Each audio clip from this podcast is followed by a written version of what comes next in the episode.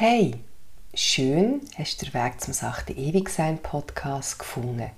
Mein Name ist Sarah Kunz und der Podcast ist der perfekte Begleiter für Mütter, um sich mit den Themen Geld, finanzielle Bildung, dem aktuellen Finanzsystem sowie der Gleichstellung auseinanderzusetzen.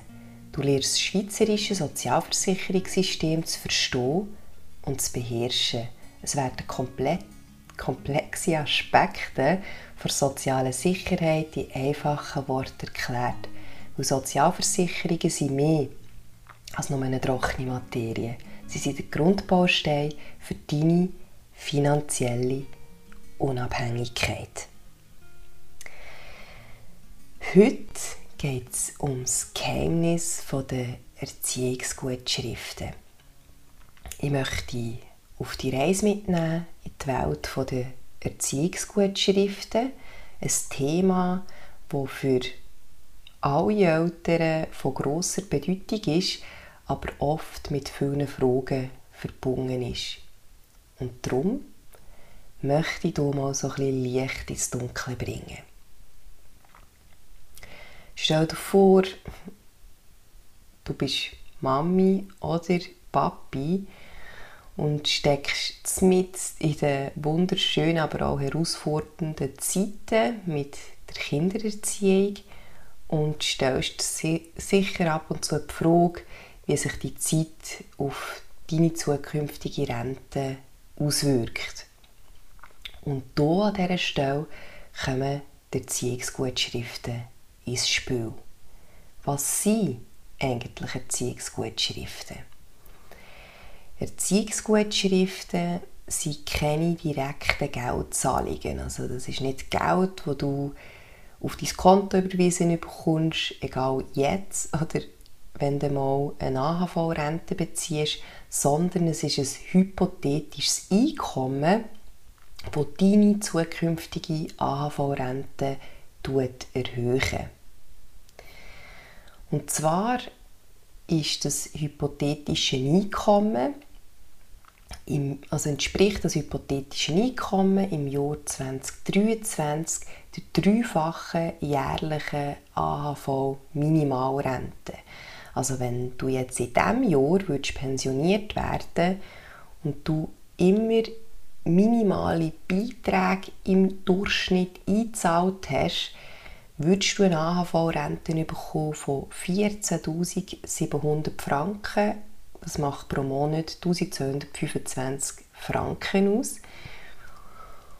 Und die 14.700 Franken kannst du mal 3 rechnen und dann kommst du auf 44.100 Franken. Und das ist der Betrag, der dir jährlich für die Erziehungsgutschriften auf dein AHV-Konto gutgeschrieben wird.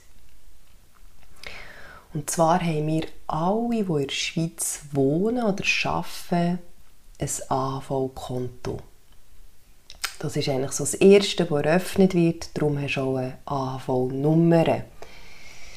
Und dort werden die Erziehungsgutschriften gut geschrieben. Es ist wie eine, wie eine Art Dankeschön vom Staat für deine Erziehungsarbeit in der ersten Säule also ihre Alters- und Hinterlassenenversicherung. Wer hat denn aber eigentlich Anspruch auf die Erziehungsgutschriften? Erziehungsgutschriften können ab dem 21. Lebensjahr bis zum Rentenalter, also aktuell noch Männer 65, Frauen 64, angerechnet werden. Warum ist das so, dass man sie erst ab dem 21. Lebensjahr überkommt? Und zwar hat das mit dem zu tun, dass du auch erst ab diesem Alter beitragspflichtig wirst. Und einen Mindestbeitrag von 514 Franken musst du einzahlen, auch wenn du nicht erwerbstätig bist oder wenn du noch in einem Studium bist und nicht erwerbstätig bist, wenn du Hausfrau bist und 100% Kindererziehung leistest, bist verpflichtet, egal eben unabhängig ähm, vom Einkommen musst du mindestens 514 Franken einzahlen. Und dementsprechend hast du auch erst Anspruch auf Erziehungsgutschriften, wenn du auch beitragspflichtig bist oder wärst. Eltern bekommen Erziehungsgutschrift ab dem Jahr nach der Geburt, bis das Kind 16. Lebensjahr erreicht hat. Bei mehreren Kindern gilt das bis das jüngste Kind 16 Jahre alt ist. Das heisst, wenn du jetzt mehrere Kinder hast, zwei oder drei oder noch mehr, und die zum Beispiel einen Altersunterschied haben von 7 Jahren, dann kannst du 16 plus 7 Jahre rechnen und somit hast du Anspruch oder hast Anspruch auf 23 Jahre Erziehungsgutschriften. Bei mir in der Familie ist es zum Beispiel so, dass ich und meine Brüder einen Altersunterschied haben von 15 Jahren. Und das ist eigentlich fast der beste Fall, würde ich jetzt mal sagen. Und somit hast du Anspruch auf 31 Jahre Erziehungsgutschrift. Ich muss aber dazu sagen, ich habe gestern jemanden in der Nachbarschaft kennengelernt. Sind meine Nachbarn. Ich habe gar nicht gewusst, dass die noch einen viel jüngeren Sohn haben. Und ähm, dort ist der Altersunterschied 16 Jahre und somit haben die Anspruch auf 32 Jahre Erziehungsgutschriften. Der Altersunterschied kann natürlich noch viel grösser sein, aber ich glaube, wir sind uns einig, dass das eher eine Seltenheit ist, dass das jüngste und das älteste Kind 15 Jahre oder mehr Altersunterschied haben. Und ähm, für dich ist einfach wichtig zu wissen, dass nicht pro Kind 44.100 Franken bekommst, sondern dass die Erziehungsgutschriften einfach nur pro Jahr 44.100 Franken betragen. Und ähm, einfach das jüngste Kind und das älteste Kind, der Altersunterschied, zusammengerechnet wird und ähm, so der Anspruch kannst geltend machen. Bei verheirateten Paar ist es eigentlich ganz einfach geregelt. Da haben automatisch beide Elternteile ähm, je hälftig einen Anspruch. Bei unverheirateten oder Geschiedenen wird es bisschen komplizierter, weil dort geht es eigentlich darum, wer leistet mehr Erziehungsarbeit und dementsprechend dann auch die Person, die mehr Erziehungsarbeit leistet, die Erziehungsgutschriften zu gut. Man kann das aber selber untereinander bestimmen oder regeln. Es ist ja auch so, man kann ja vorgeburtlich die Vaterschaftsanerkennung machen und dort kann man eben auch ein Formular unterschreiben. Also das eine ist ja das gemeinsame Sorgerecht, das ja auch gang und gäbe ist seit 2017 und in diesem Zusammenhang kannst du eben auch bestimmen, wer die Erziehungsgutschriften zu gut hat. Und in der Regel tut man das eigentlich auch so ein bisschen der Person zuschreiben, die ein weniger hohes Erwerbseinkommen hat, damit sie einfach in AHV eine kleinere Lücke hat oder man diese Lücke kann minimieren kann. Aber man kann es auch dort hälftig aufteilen und das tut man über CASP machen, also über Kinder- und Erwachsenenschutzbehörden. Man muss das aber nicht vorgeburtlich regeln. Ich glaube, es ist aber so, dass wenn man ähm, das Formular nicht einreicht, kommt, glaube nach drei Monaten äh, nach der Geburt des Kindes, kommt der mal und fragt, wer jetzt Anspruch hat auf die Erziehungsgutschriften. Und wenn dort nichts eingereicht wird, dann ist es so, dass seit, 2000 und, seit 2015 die Gutschriften vollständig der Mutter angerechnet werden. Man kann das aber auch immer wieder ändern.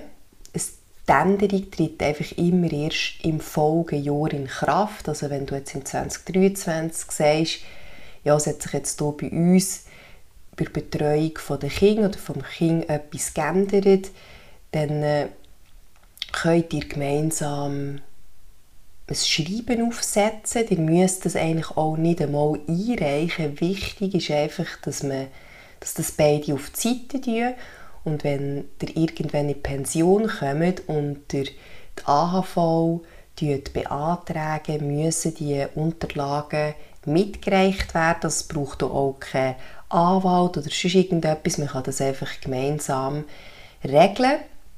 Und eben, wenn man das jetzt ändern für 2024, also wenn man das jetzt ändert im August 2023, dann hat es eben nicht auf das Jahr einen Einfluss, sondern erst auf nächstes Jahr. Man kann aber das Formular, weil man denkt, ja, ist Gott das irgendwann verloren oder was auch immer, kann man das einfach bequem über CASP einreichen und dann tut man die Formulare aber gleich noch auf die Seite und ähm, dann dreht es eigentlich dann, wenn man pensioniert ist, seine Wirkung. Das ist, glaube ich, eigentlich so ein bisschen das, was wichtig ist, zu wissen über die Erziehungsgutschriften. Es ist ein Bonus, eine Anerkennung von ersten Säule und man hat durch das, also wenn du rund, äh, wenn du Teilzeit schaffst und rund 44'000 Franken im Jahr verdienst, hast du eigentlich in dieser Zeit auch immer die Beiträge eigentlich, ohne dass du Direktbeiträge musst zahlen aber so, dass du eine maximale AHV-Rente würdest bekommen.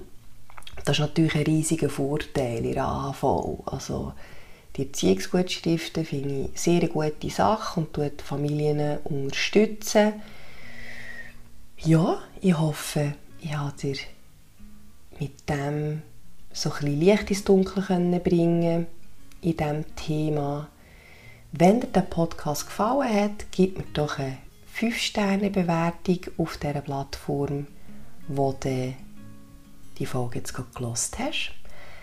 Herzlichen Dank fürs Zuhören. Ich hoffe, wir hören uns beim nächsten Mal wieder. Ich wünsche dir bis dahin einen schönen, heißen Sommer. Es ist einfach gefühlt irgendwie 40 Grad äh, in dem Zimmer, wo ich den Podcast aufnehme. Aber wir wollen nicht jammern, der Sommer ist schon gleich wieder vorbei. Und genieße es, hab's ganz gut, habt ihr Sorge und bis zum nächsten Mal. Tschüss.